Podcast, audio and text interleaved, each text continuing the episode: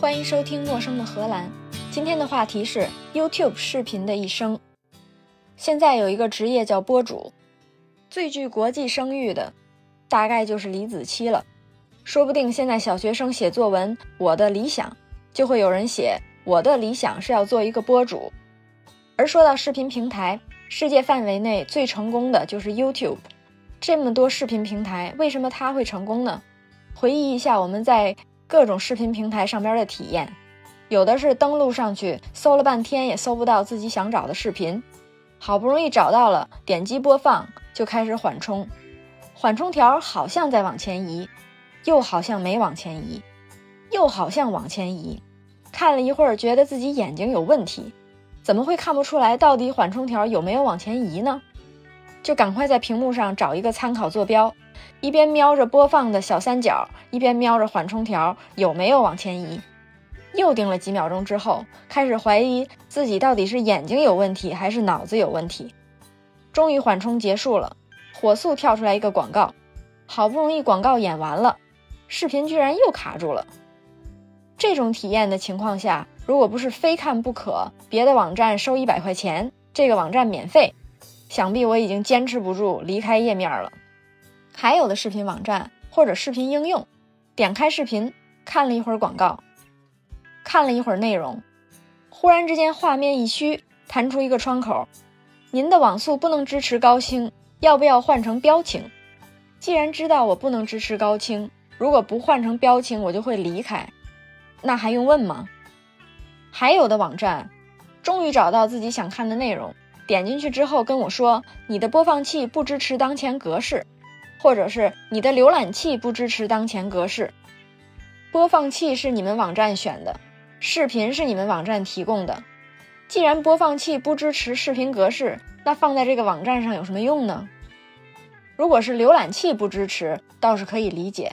可是现在全世界一共也没有几种主流浏览器，至少我们常用的这些浏览器。都应该支持主流的视频文件格式，是有什么奇特的文件格式你的网站不能支持呢？以上就是我遇到过的不怎么愉快的用户体验。YouTube 基本没有这个问题，那它是怎么做到的呢？听起来好像 YouTube 给我钱了似的。我当然也想，但是人家根本就没有注意到有我这么个粉丝。我在 YouTube 上也有频道，好像点击都没有超过五十的。但是没关系，不耽误我从纯技术的角度讲一讲一个视频在 YouTube 上的一生。首先，你做好了一个视频，不管是什么格式，比如 MP4、AVI、MOV，都可以传到 YouTube。当你点击上传键的时候，会看到一个进度条，进度条走完百分之百，上传就结束了。这是我们在客户端看到的过程。可是这个视频在 YouTube 里究竟经历了什么呢？首先，我们得说说什么是客户端。客户端就是你那端，如果你在用电脑，YouTube 的网页就是你的客户端；如果你用的是手机应用，那这个应用就是你的客户端。这个客户端就像你和 YouTube 之间的一个中间人，在你点击发送的时候，YouTube 客户端就会给 YouTube 前端说：“我这儿有一个视频想上传。”当然，他也没真说，而是发送了一个上传视频的请求。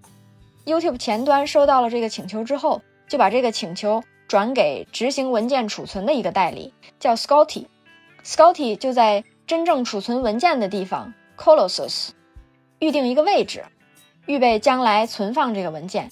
然后 Scotty 就把这个预定好的位置的地址告诉 YouTube 前端，你的文件就会通过前端通过代理存到预定好了的这个位置。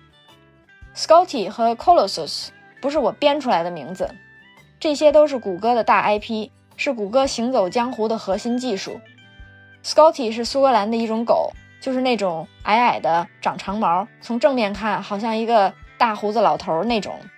Colossus 是金刚人 X 战警里面的一个人物，他就是可以把自己变金属的那个。有了这个狗跟这个 X 战警之后，上传文件的过程就可以理解成你要上传文件。YouTube 前端告诉苏格兰狗说：“这货要传东西。”苏格兰狗就跑到金刚人面前说：“这儿有个东西要给你。”金刚人说：“等会儿我给你找个地儿。”地儿找好了之后，就给了苏格兰狗一个小纸条，说：“这个文件将来会放在这儿。苏格兰狗叼上这个纸条，就跑回 YouTube 前端，说这个东西可以放这儿。然后 YouTube 就把你的东西交给苏格兰狗，苏格兰狗把这个东西叼给金刚人，金刚人就给你放架子上了。这个时候，你的视频就永久储存在 YouTube 的储存空间金刚人手里了。视频传到了 YouTube，并不等于说现在观众就可以看了，中间还有很多步骤。首先就是要制作一个观众能看的视频，包括收集视频元数据，这样观众可以搜索到你的视频。然后你的视频又会重新被编码成各种版本，低清版、标清版、高清版，还会提取一个缩略图，就是你在搜索页面看到的那个视频小图。谷歌靠分布式处理技术发家，在 YouTube 上传这件小事上也是分布式的，在文件上传的时候，可能在文件被储存的同时，就已经交给了几个后端处理器，同时转码成各种版本，而不是先把视频存好。再把它提出来进行转码，再把转好的新视频存起来，再把原视频提出来进行另外一种转码，存到另外一个格式。这样分布式就可以保证，不管你上传多大的内容，很快就可以完成各个步骤上线。虽然不是每一个视频都会直接进行同步式的处理，这个我们一会儿再说。如果进行同步式处理，各种编码几乎同时可以完成。之后就是视频注册。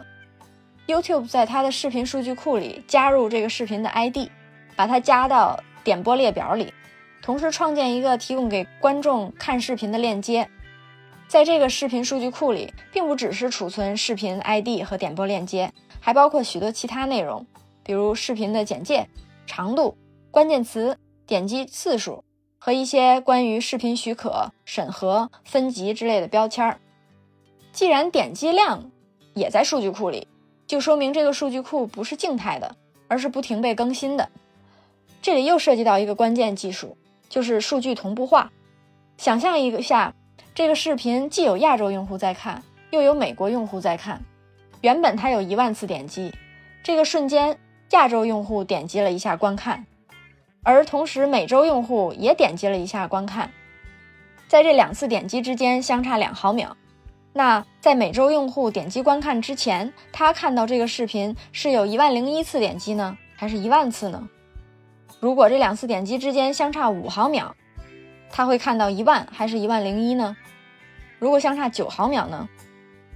为什么要提到二五九这三个数字呢？和打麻将没有什么关系，懂的朋友大概能猜到一二，不懂也没关系，不耽误我们做博主，也不耽误我们看视频。视频注册完成之后，就会进入到下一步视频处理。处理就是把它进行各种转码，生成缩略图。内容审查也在这个步骤进行，没通过审查的视频就会标记为拒绝上线，原因可能是内容不当或者盗版侵权，还有一种可能导致上传不成功的就是技术问题，转码失败、格式无效。出了技术问题，并不是出了思想问题。所以在视频上会标记成上传失败，而不是拒绝上线。全都搞定之后，视频就真的上线了。上线就表示这个视频在 YouTube 上已经可以点播了。提前转码成各个不同的版本，就是为了保证用户在点击视频的时候不用等着缓冲。那些我们可以看到进度条缓冲的视频或者网站，我们在盯着看进度条缓冲的时候，后台发生了什么事儿呢？大概就是。把视频从数据中心拉到本地服务器，转码成为你的应用或者你的播放器默认的清晰度。如果提前把转码完成，并且提前把你想看的视频放在离你最近的服务器上，在你点击的时候就不用拖数据，不用缓冲，马上就可以播放视频。我这么大概一说，你这么大概一听，多多少少就能感觉到转码是个保证用户体验的关键动作。同时，也是个费电费钱的步骤。像我们拍脑袋就能想出来的事儿，工程师肯定早就想到了。所以，YouTube 也不是所有的视频都会在你上传的一瞬间马上执行这么复杂的过程。他们先研究一下历史数据，发现百分之九十的视频观看次数少于四次，而这百分之九十的视频所占的总观看时间比例不到百分之一。这么看来，我那些点击两位数的视频早就冲进了前十，我心里现在还有点小得意呢。这也说明能在 YouTube 上挣到钱，就算是能挣到一美元的人，也应该是十万分之一了。而那些可以靠 YouTube 养家的博主，应该是百万千万分之一吧。我们说回技术问题，有百分之九十九的观看时间都是由百分之十的视频产生的。所以理论上说，只要给这百分之十的视频进行提前转码，生成各个版本，就可以保证用户在百分之九十九的情况下都不用等待缓冲，可以直接播放视频。这就是为什么在 YouTube 上，如果我们用非常小众的关键词搜索点击率很低的视频，还是会遇到播放视频的时候开始清晰度很低，看着看着又变好了的情况。这也说明你点到了那百分之九十没有提前转码或者没有提前拖到本地的内容，在你点播的同时，不是在传输就是在转码。这么一听，又好像 YouTube 钱挣的挺容易，瞬间就可以省百分之九十的转码钱。可是，一个新的视频上线，怎么知道它会不会受欢迎呢？一种方法就是看频道订阅和出版商，还有一种方法。就是不停的更新每个视频的点击数据，并且不停在数据库里搜索点击量高、播放时间长的视频，优先给这些视频转码，同时进行内容分析，以备将来推广。内容分析和推广之间有什么关系呢？这就是我之前经常提到的，塑造你人生观、价值观的不是你妈，而是互联网。YouTube 会靠这些点击量高的视频进行内容分析。可能是声音转文字，也可能是图像转文字，总之就是要抓到这个视频的内容。比如讲的是苹果、网球，也有可能是更抽象的关键词，比如运动、美食、慢生活。有了这些标签之后，就可以进行内容推广，比如推给你下个视频、同类视频，别人也在看，频道推荐。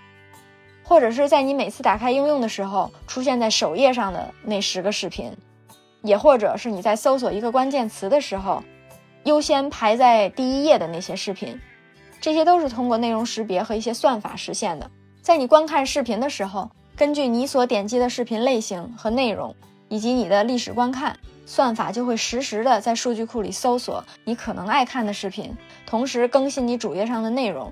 以及在当前视频播放完的时候，推荐给你的下几个视频。为什么有的人可以在一夜之间突然大火呢？